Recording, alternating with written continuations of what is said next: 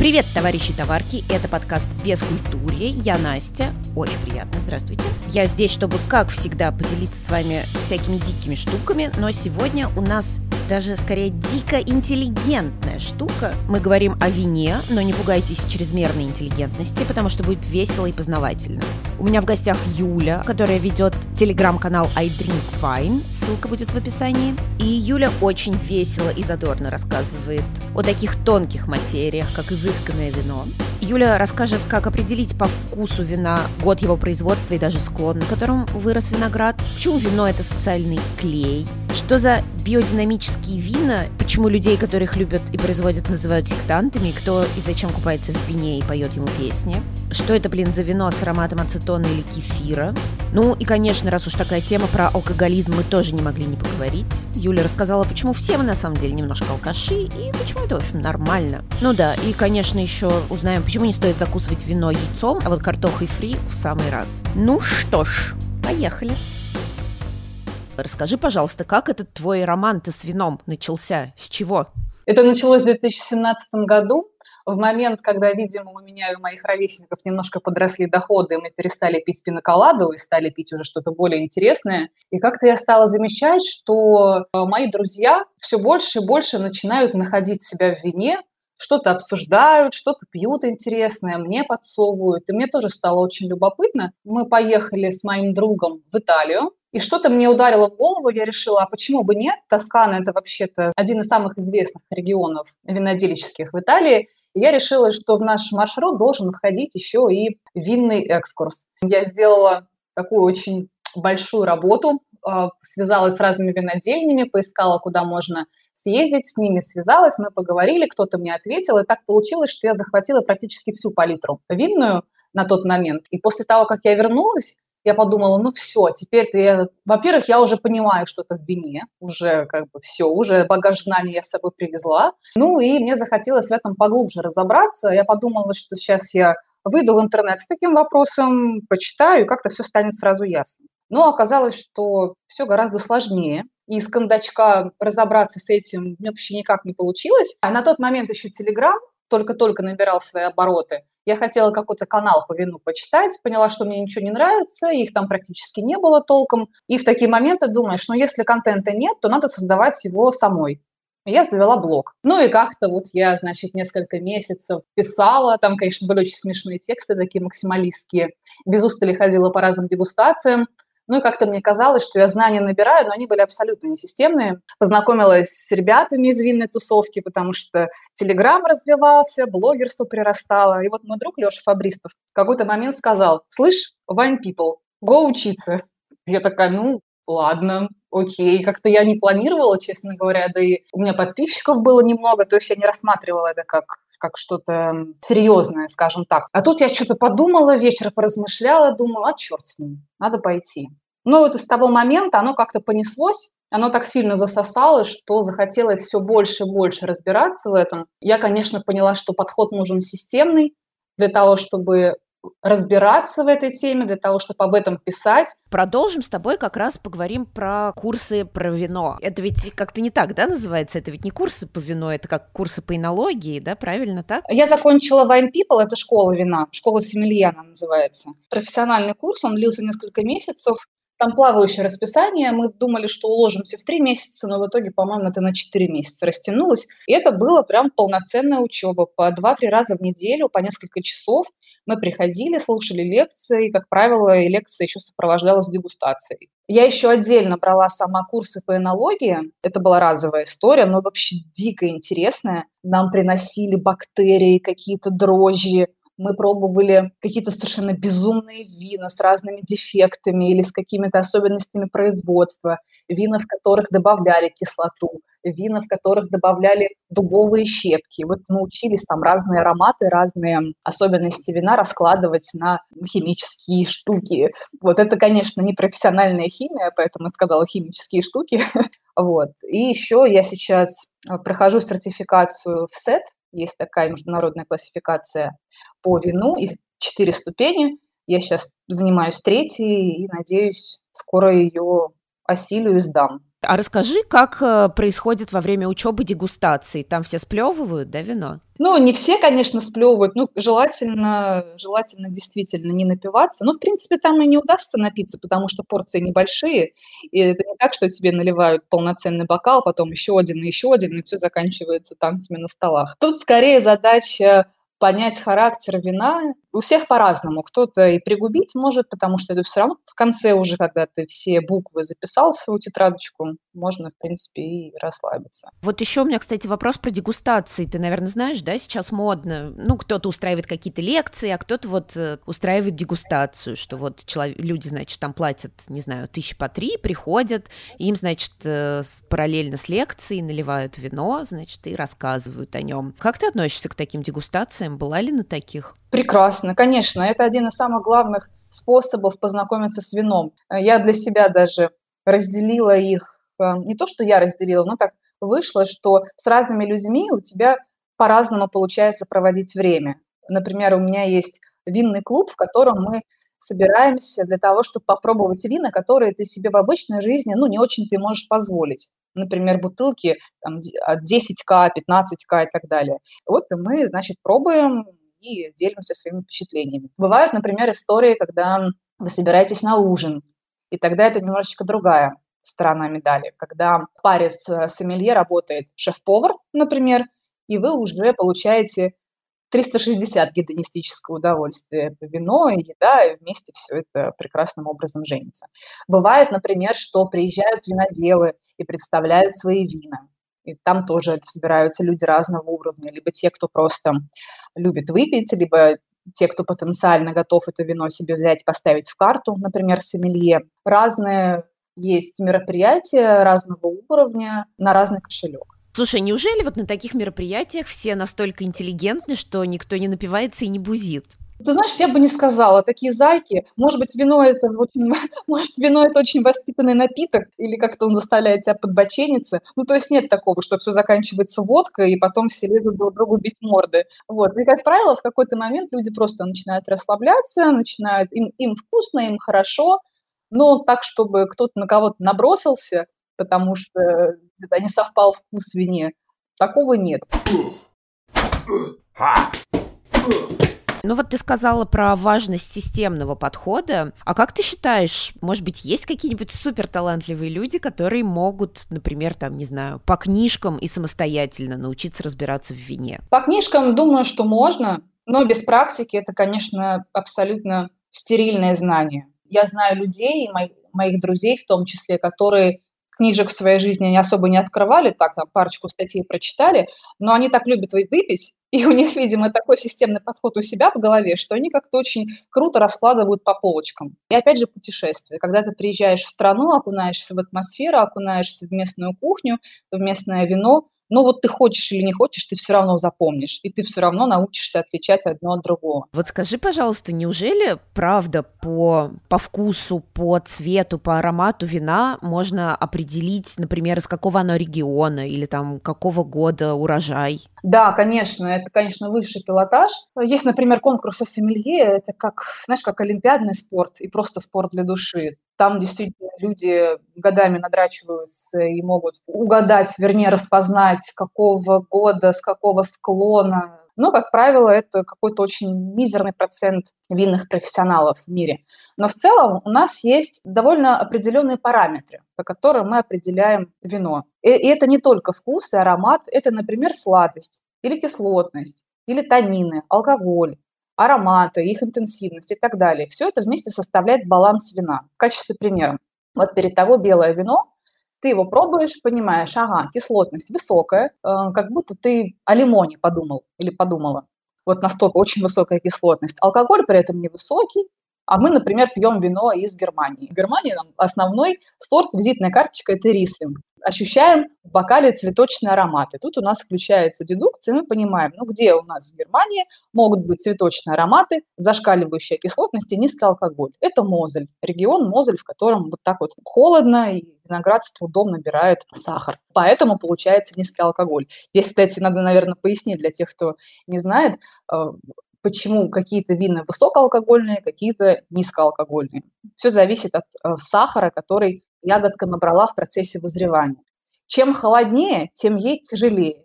Поэтому она с трудом набирает этот сахар. Потом уже во время того, как происходит процесс так называемой алкогольной ферментации, и дрожжи начинают яростно этот сахар поедать, они его превращают в алкоголь. Соответственно, здесь простая математика.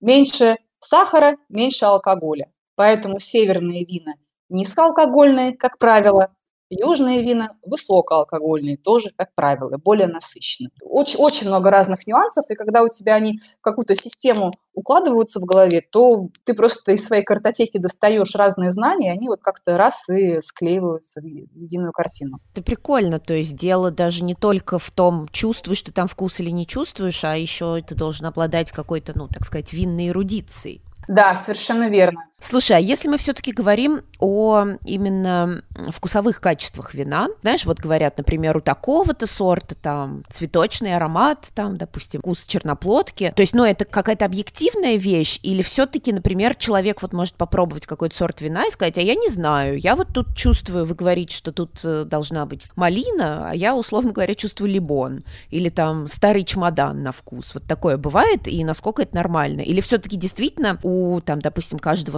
есть действительно какой-то устоявшийся набор вкусов, который человек обязан чувствовать, если он разбирается в вине. Есть субъективная сторона, есть объективная. Безусловно, у нас рецепторы по-разному работают. Мы можем по-разному чувствовать разные ароматы. Кому-то неприятен, например, может быть аромат условно розы. Для этого и, собственно, и существуют э, дегустации. Для этого даже есть такая штука, по-моему, это Франция выпустила чемоданчик с разными ароматами эталонными. Называется «Нос вина». И там, если я не ошибаюсь, 50 флакончиков, и каждый из них подписан. Вот боярышник, вот абрикос, вот кофе. Когда ты их отдельно начинаешь вдыхать и запоминать, и составлять свою картотеку по голове, ты потом эти ароматы начинаешь находить в винах. Да, безусловно, это не настоящая малина в пино-нуаре, но ты это, конкретно эту часть аромата можешь отличить и вспомнить, что она может быть только в пино-нуаре, ну или, как правило, в пино-нуаре. А называешь ты ее малиной или не малиной, или, не знаю, каким-нибудь более поэтическим названием, это уже вопрос второй. Но в целом, в целом, у сортов винограда есть вот эти вот сортовые ароматические характеристики, которые при правильном там, должном обращении э, с виноградом и с виноматериалом безусловно, раскрываются.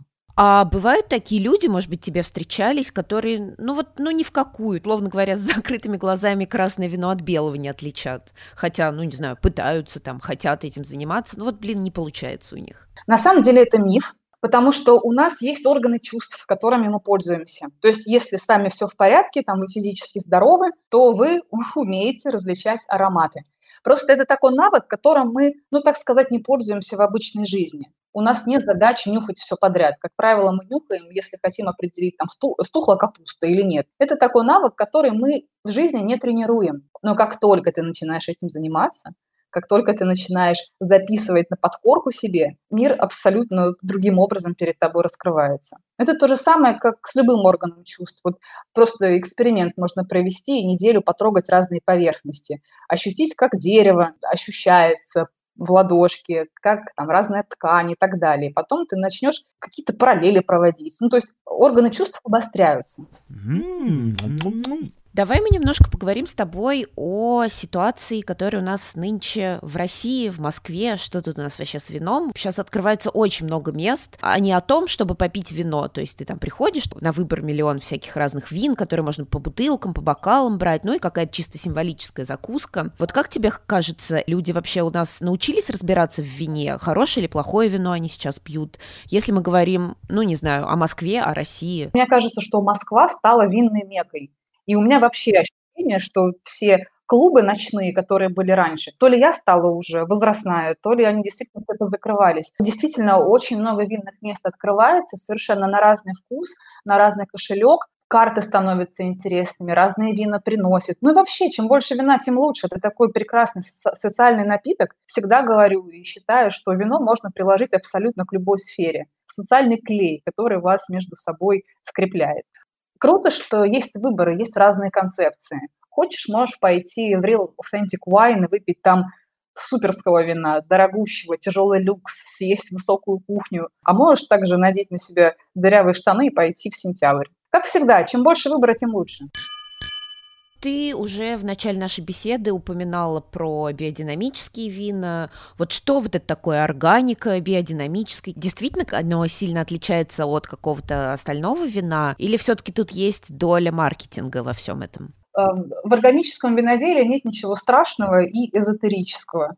Это про то, что надо бережно относиться к природе, к земле, на которой ты работаешь. То есть задача органического виноделия сделать так, чтобы почва не умерла под э, килограммами пестицидов и разных химикатов. Для того, чтобы сертифицировать такое вино, существуют разные организации, Евросоюз этим занимается, и Америка. Ну, в принципе, в органике нет ничего плохого, наоборот, это классная, полезная штука, уважительное отношение к природе. Дальше уже начинается интересное.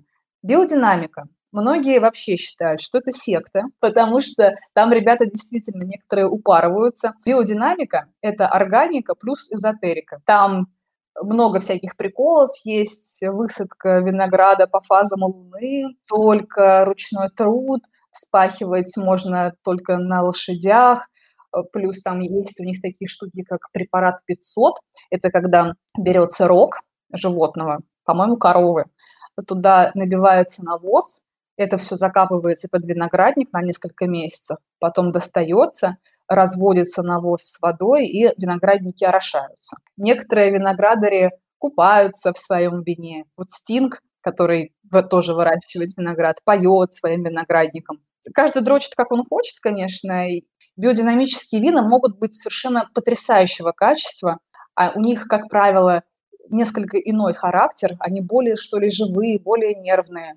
Но, как и с обычным виноделием, где используются и химикаты, и машинный труд, и все остальное, могут быть как удачи и провалы, так и в биодинамике могут быть удачи и провалы. И у нас в России, в Москве третий год уже проводится «Горизонт Вайн», фестиваль натурального вина да простят меня любители натурального вина, я вообще не понимаю, считаю, что это ну, странно называть вином, потому что там вполне себе могут встречаться такие странные ароматы, как ацетон, соленая вода, какие-нибудь кефирные тона и так далее. Натуральные вина производятся as is, на диких дрожжах, без добавления серы. А сера – это очень важный, на самом деле, компонент виноделия, потому что это, во-первых, оксидант, а во-вторых, это антисептик. Без серы вино может испортиться, бактерии и дрожжи могут там начать вакханалию, и с вином вообще все что угодно может произойти. Простым языком она может в уксус превратиться, ну, это метафорично выражаясь. Там на самом деле много у вина может быть дефектов, которые дают разную ароматику. Однажды, я помню, я была в винном баре, попросила красного вина, а тогда я вообще в вине ничего не понимала. Мне налили красного вина, и оно пахло гуашью. Я подумала, вау, господи, какой интересный аромат. Я, правда, я навсегда его запомнила, мне дико понравилось. Ну, мне, видимо, просто нравится, как пахнет гуашь. А потом, спустя много лет, я узнала, что это дефект вина. По-моему, это бактерия или ну, какой-то вредитель, который живет на винограднике и вот дает такой тон вину. Ну и, собственно, вот в органическом, э, не в органическом, простите, натуральном виноделии может абсолютно еще, кто в лес, кто по дрова. Ну, вот людям нравится, а, аккуратно и вежливо такие вина называют гастрономичными, потому что у них, как правило, зашкаливающая кислотность, что, в принципе, хорошо для любой кухни, и оно справится с любым, там, даже самой жирной пищей. Такой вот, да, модный тренд. Окей, давай мы затронем мою самую любимую тему, которую я затрагиваю практически со всеми. Поговорим про алкоголизм. Как ты считаешь, может ли человек одновременно и ценить вино, разбираться в нем, но при этом также им злоупотреблять? А, ну конечно, слушай, очень много моих э, друзей, ребят из винной тусовки вообще любители выпить. Ну, не то, что прямо они пропойцы, которые в запое находятся неделями, но и, да, любители хорошо провести время и с бокальчиком или с бутылочкой вина. Но в целом, в целом, вот я тебе могу сказать, что нет каких-то откровенных маргиналов. Ну и, в принципе, это, наверное, не по карману. Тут же задача не набухаться, а задача получить гедонистическое удовольствие потому что вино все-таки это напиток комплексный, сложный, получить удовольствие, а не нажраться в слюни и потом, знаешь, не войти домой, а вползти домой. Ну, конечно, бывает всякое, поскольку, поскольку все-таки это алкоголь. Более того, могу сказать, что когда я стала этим заниматься, профессионально, у меня появилась очень большая ответственность перед собой. Ты понимаешь, что ты все равно работаешь, ну не работаешь, скажем так, взаимодействуешь с напитком, который ну, может и выйти боком. У меня там есть свои лайфхаки, которые я применяю, когда либо провожу дегустации, либо просто пью вино. Так-так, и что за лайфхаки? Ну, смотри, значит. Во-первых, надо всегда пить воду. Алкоголь иссушивает, и надо чередовать. Желательно бокал вина бокал воды, бокал вина, бокал воды. Я, например, умею вовремя остановиться, ну, как правило, там, в 90% случаев. И для того, чтобы немножечко себя обмануть, я воду наливаю прямо в бокал. И потом хожу, радостно кручу бокал, делаю вид, что это вино. Про поесть тоже все знают, это понятно. Жирненькая пища, она хорошо способствует тому, чтобы меньше было похмелья. Ну и самое главное – надо иметь в аптечке всегда либо уголь, либо энтеросгель для того, чтобы вредные все вещества из себя вытянуть. Поэтому даже если я выпиваю два бокала где-то, я прихожу домой, ложку энтеросгеля, ну и, собственно, все. И с утра чувствуешь себя как огурчик. Я так понимаю, что в большинстве случаев ты рассматриваешь вино именно как вкусовое такое удовольствие. А бывает, что вот ты целенаправленно такая, вот сейчас возьму все-таки вино и буду его воспринимать сегодня там как алкогольный допинг, пойду и напьюсь. Слушай, ну, конечно, бывает. Вот когда карантин начался, вот первая была волна, я думаю, ну все, не дай бог, нас сейчас заперли дома, я сопьюсь. Был полный холодильник вина, но почему-то меня какой-то параноидальный страх одолел, что все, я обязательно сопьюсь. Я думаю, так, ладно, я тогда вообще месяц пить не буду. А раз так, я вообще месяц пить не буду. Вот, и я действительно не пила месяц, и очень зря, потому что стресс все-таки такая штука, которая имеет свойство накапливаться.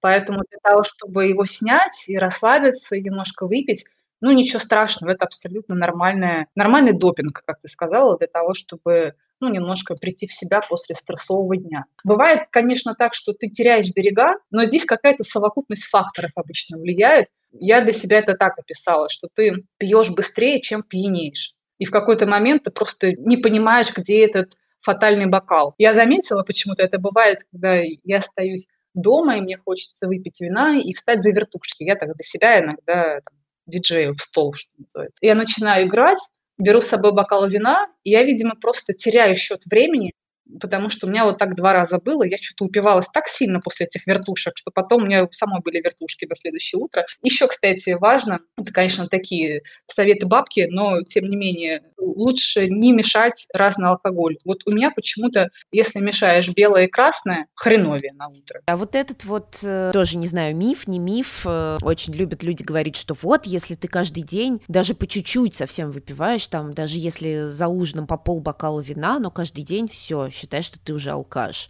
Ну, во-первых, если ты хорошо себя чувствуешь от бокала вина и не теряешь навыки социальной адаптации, да ради бога. Есть такое мнение, да простят меня медики, но те, кто хоть раз в жизни выпил алкоголя, уже считается, что находятся на нулевой или первой стадии алкоголизма. Поэтому мы и так с вами все алкоголики. Но это, это не так страшно, по большому счету, если это никак тебе не мешает, не влияет, не заставляет тебя дома закрыться с, несколько, с ящиком вина неделями не выходить. Более того, я как-то заботилась, читала разные исследования. Это, конечно, все аргументы в пользу бедных называется, но тем не менее есть допустимая доза условно безопасная, условно не вредная. Для женщины это бокал вина в день, для мужчины это полтора или два бокала вина в день. Но там начинаются нюансы, советы ни о чем.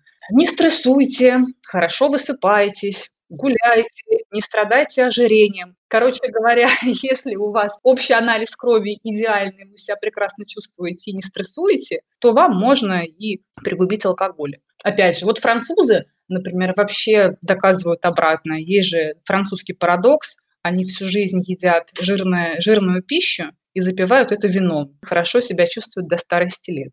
Может быть, дело в том, что у них медицина получше развита, и в целом европейский склад жизни несколько отличается от стран третьего мира, но факт остается фактом. А еще, кстати, интересная была история. Играет ли роль качество вина и атмосфера, в которой ты пьешь, на то, как ты потом себя чувствуешь? Два случая было. Мы как-то с подругой, я к ней приехала домой, она вообще очень большой любитель вина. Мне как гостю вытащила бургундское красное, ну, прям очень хорошее, дорогое, и мы, значит, в одно, в одно лицо выжрали по бутылке. Я пока ложилась спать, я думаю, ну все, нет, трендец, с утра, наверное, будет совсем. И ничего, вот мы проснулись как стекло. И я вот думаю, наверное, все-таки действительно, чем дороже ты пьешь вино, тем, чем лучше оно сделано, тем, наверное, ну, непонятно, на самом деле, если прямая корреляция, ну, вот факт остается фактом. А вторая была история. А, у нас, когда была лекция в Анкипле по крепкому алкоголю, лекторша нам рассказывала, как они тестировали, дегустировали шотландские виски в Шотландии. И им не поставили плевательницы, хотя это считается хорошим тоном, ну как-то не поставили, и никто не спросил, а потом было поздно и неудобно. И пришлось им не выплевывать, а глотать виски. А она уже женщина, ну не то, что не молодая, но даже вот нам, 30-летним, и то тяжело столько выпить, а если года увеличиваются, то э, capacity организма уменьшается. И она рассказывает, я думала, что все, я думала, я умру. Я, я подумала, что я утром умру, я просто не встану. Если бы в Москве я столько выпила, я бы точно была под капельницей. И ничего тоже. С утра она говорит, как стекло, проснулась, чуть ли не на пробежку пошла. Воздух хороший, хорошая атмосфера, хорошая экология. Вот тоже что влияет. На самом деле, возможно, в этом есть действительно смысл, потому что я вот замечала на море, например, приезжаешь и каждый день там бухаешь, а потом просыпаешься, идешь купаешься, нюхаешь этот морской воздух, и тебе, в общем-то, норм. В общем, чтобы бухать, надо уезжать из Москвы. Ты рас- рассказала про это пафосное вино, которое вы выпили с подругой. У меня вот был такой вопрос. Все-таки интересно, а насколько пафосное дорогое вино и в плане похмелья, и в плане того, как оно пьянит, а, отличается от дешевого. Потому что я вот тоже буквально недавно раз в жизни попробовала какое-то супер дорогое вино, и мне показалось, что у него прям вообще другой эффект, что от него как-то так, так и опьянение приятнее. И я вот думаю, это было какое-то самоубеждение или правда так и есть? Вот это очень хороший вопрос. Для начала я бы так сказала, что надо понять, из чего складывается цена вина. Помимо того, что за вином стоит много труда, машинного, ручного, людские зарплаты, аренда оборудования, земля, лабораторные анализы и так далее, так далее, так далее, за этим стоит еще объем, в котором вино производится. Если это маленький винодел, который делает тысячу бутылок в год, то, конечно, вино будет стоить дороже. А если это большой завод, то они могут себестоимость вина размазать по объему. Но дальше уже начинаются спецэффекты. Вино меньше 500 рублей в России, ну, лучше не покупать, на мой взгляд, опять же, субъективный. Если там есть задача просто, не знаю, под шашлычок, и, в общем-то, все равно, чем потом полировать, какой водкой, то, наверное, можно. Но в целом надо понимать, что если вино стоит дешево, то, скорее всего, виноград собирался как попало. Ягоды разные шли в корзину, и зрелые, и незрелые, потому что наняли дешевую рабочую силу, побыстрее собрали, побыстрее все это отправили на завод и потом по бутылкам разлили. Чем выше стоимость вина, тем ты понимаешь, как сильно заморачивался и упарывался винодел. Есть вторая составляющая – это имя бренда или маркетинг вина. Один производитель у нас был на рынке, не буду имя называть. Вино в себестоимости стоило очень дешево, но они столько вбухали в маркетинг, что это не могло не отразиться на финальной цене. И получилось так, что вино максимально посредственное, а стоит оно дорого, потому что косты надо как-то отбивать. Надо для себя определить комфортный сегмент ценовой. А для меня, например, это там полторы-три тысячи за бутылку. И тогда ты уже понимаешь, что ты получишь стабильное качество. Но тут важно понимать, что цена вина напрямую все равно не коррелирует с его качеством и вкусом. Цена вина напрямую не коррелирует, не коррелирует с твоим удовольствием от вина, которое ты получишь. Ну вот мы в, своих, в своем винном клубе пили вина разные, и там 30к за бутылку, по-моему, у нас максимально было. И это, конечно, совершенно другой уровень, но к нему тоже надо прийти. Должна произойти некая эволюция вкуса. Мы все начинали с растворимого кофе в детстве, а потом перешли на заварной.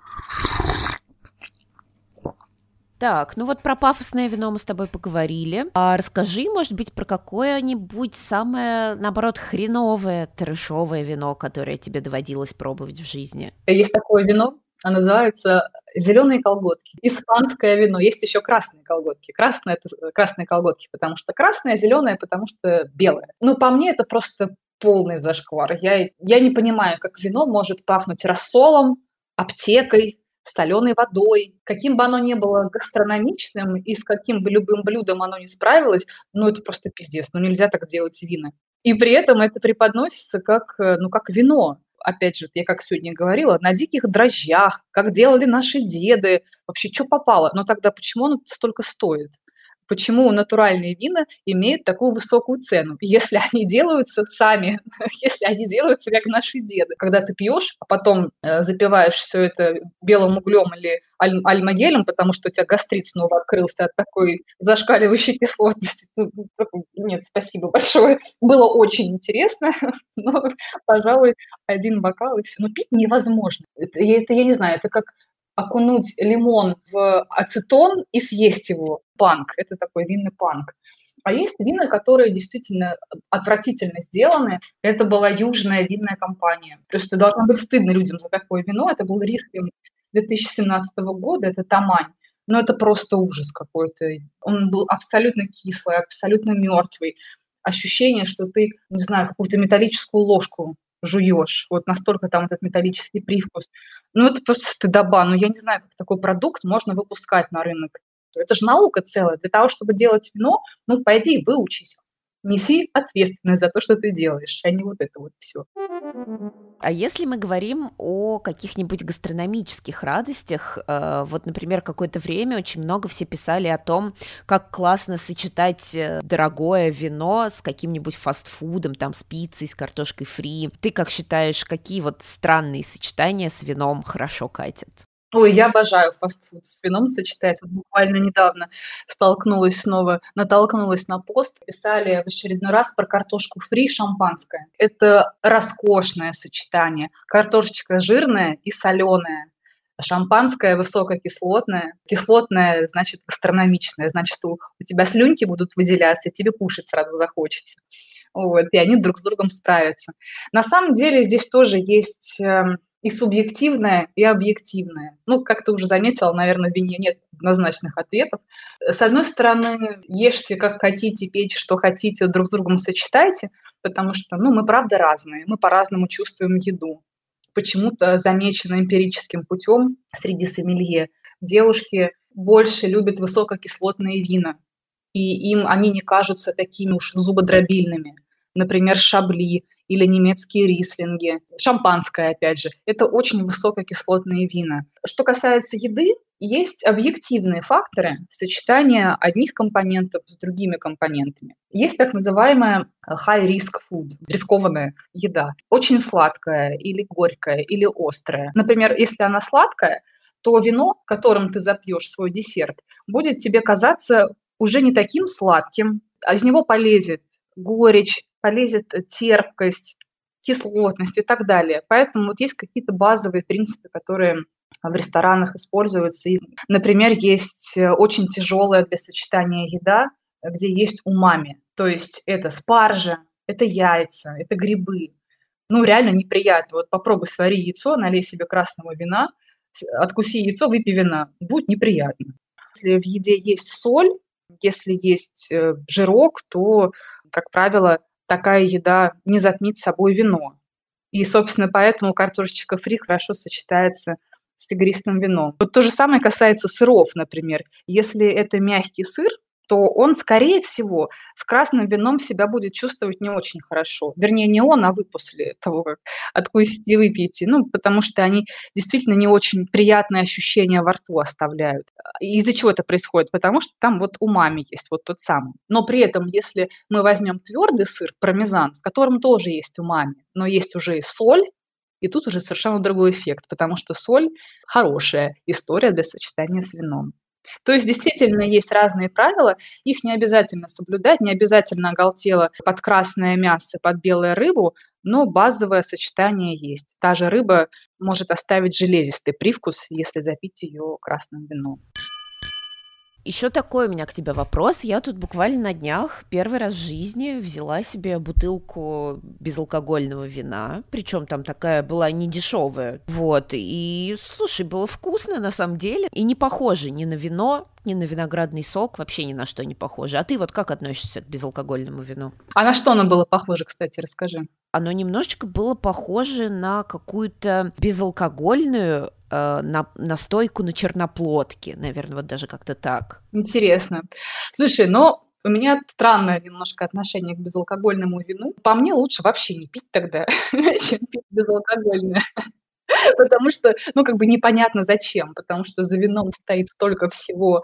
Этот виноград несчастный растет, страдает от морозов, страдает от засухи, потом его собирают руками, потом тащат на завод, потом все эти ферментации начинают происходить, а потом в итоге это превращается в безалкогольный напиток. А алкоголь при этом это важный компонент вина, который отвечает за баланс, за раскрытие разных ароматов. На самом деле это тренд, действительно, как, как обычно все нам надуло ветром из э, гнилого Запада, из США все это прилетело. Там вообще гораздо проще относятся к вину. То есть это у нас вот снобы любят говорить, что вот, там натуральное вино, вот там что-то еще. А там вообще они пошли еще дальше. Стало появляться вино в алюминиевых банках, и они это позиционировали как вино, которое ты можешь выпить на лежаке у своего бассейна, а потом пойти хайкать в горы. Ну, потому что они действительно проще к этому относятся. Они часто продают вино большими пэками, там, по 3-5 литров. Вот, и в том числе и безалкогольный тренд пришел тоже из США. Э, Все то же самое, просто оттуда вытравливают алкоголь. Есть там несколько способов, как это делается. И вообще это придумали не тоже, как, как всегда, все в вине придумано не вчера. Это чуть ли не древние египтяне еще научились делать. Они нагревали вино сильно до определенной температуры, не давая ему закипать. И оттуда испарялся спирт, потому что спирт у нас этиловый испаряется при температуре 78 градусов. Но вместе с этим испаряются и ароматические вещества, поэтому получается в итоге нечто непонятное. И это тоже поняли в какой-то момент и придумали два других способа. Один из них называется вакуумная дистилляция. Там то же самое практически нагревают, но температура поменьше, нагревают в вакууме. Там также происходит испарение спирта, но ароматические вещества сохраняются в большей массе. Ну, то есть не так травматично получается для вина.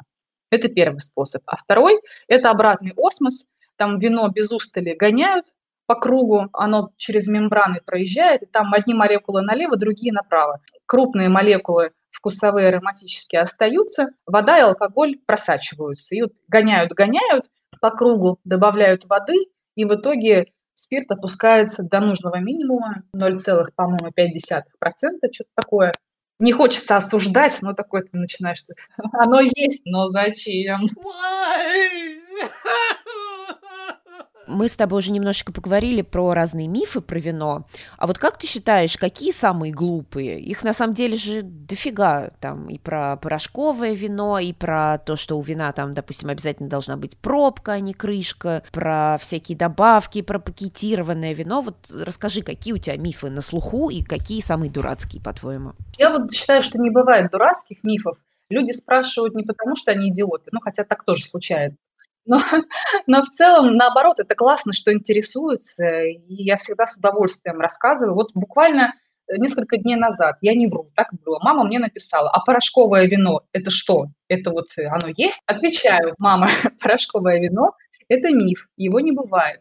Скорее всего, тут история в следующем произошла. Это наследие Советского Союза. Э, на этикетках ГОСТовских писали «сухой виноматериал». Э, судя по всему, просто обросло это мифами и превратилось в городскую легенду. Потому что виноматериал – это вино вот на любой стадии производства вина до того, как оно попало в бутылки. Вот это называется виноматериал. А сухой не потому, что он в порошке или в каком-то твердом состоянии, а потому что сбродил насухо. Сахар, который был в ягодке, был поглощен дрожжами и превращен в алкоголь. Соответственно, насухо добродило. Вот отсюда это повелось. Никакого порошкового вина не существует. Ну, с пробками, да, тоже есть история с пробками. Только ли с пробкой вино хорошее? Да нет, почему? Пробка – это не всегда предсказуемая история. Около 5-10% всего вина, произведенного в мире, страдают портятся из-за корковой болезни, так называемой, потому что на пробке остается трихлоранизол, тоже, это, по-моему, это бактерии. Но из-за этого вино портится и превращается, становится таким картонным ароматом, мок, мокрым картоном. Вот, кстати говоря, тоже интересно, если хотите почувствовать примерно, как пахнет пробка, в Икее продаются такие бутылочки, по-моему, на литр или на полтора, и у них сверху большая такая пробка закрывающаяся. Я вот недавно себе купила, и не стала ее там сильно мыть, просто налила воду, и она у меня стояла день. И потом вода была с привкусом этой пробки. Вот примерно то же самое происходит с вином. Вот. Ну а в целом, всегда говорю, задавайте вопросы, любые, самые глупые, самые дурацкие. Всегда готова буду рассказать и объяснить, как оно. Наоборот, классно, что задают, это значит, что люди интересуются.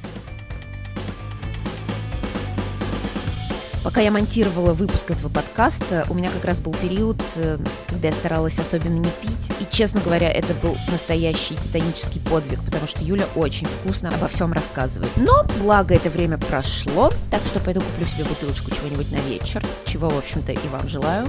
Не забывайте подписываться на телеграм-канал Юли I Drink Wine, ну и слать бескультурью, лучи добра в виде комментариев, лайков, всего, на что у вас хватит фантазии.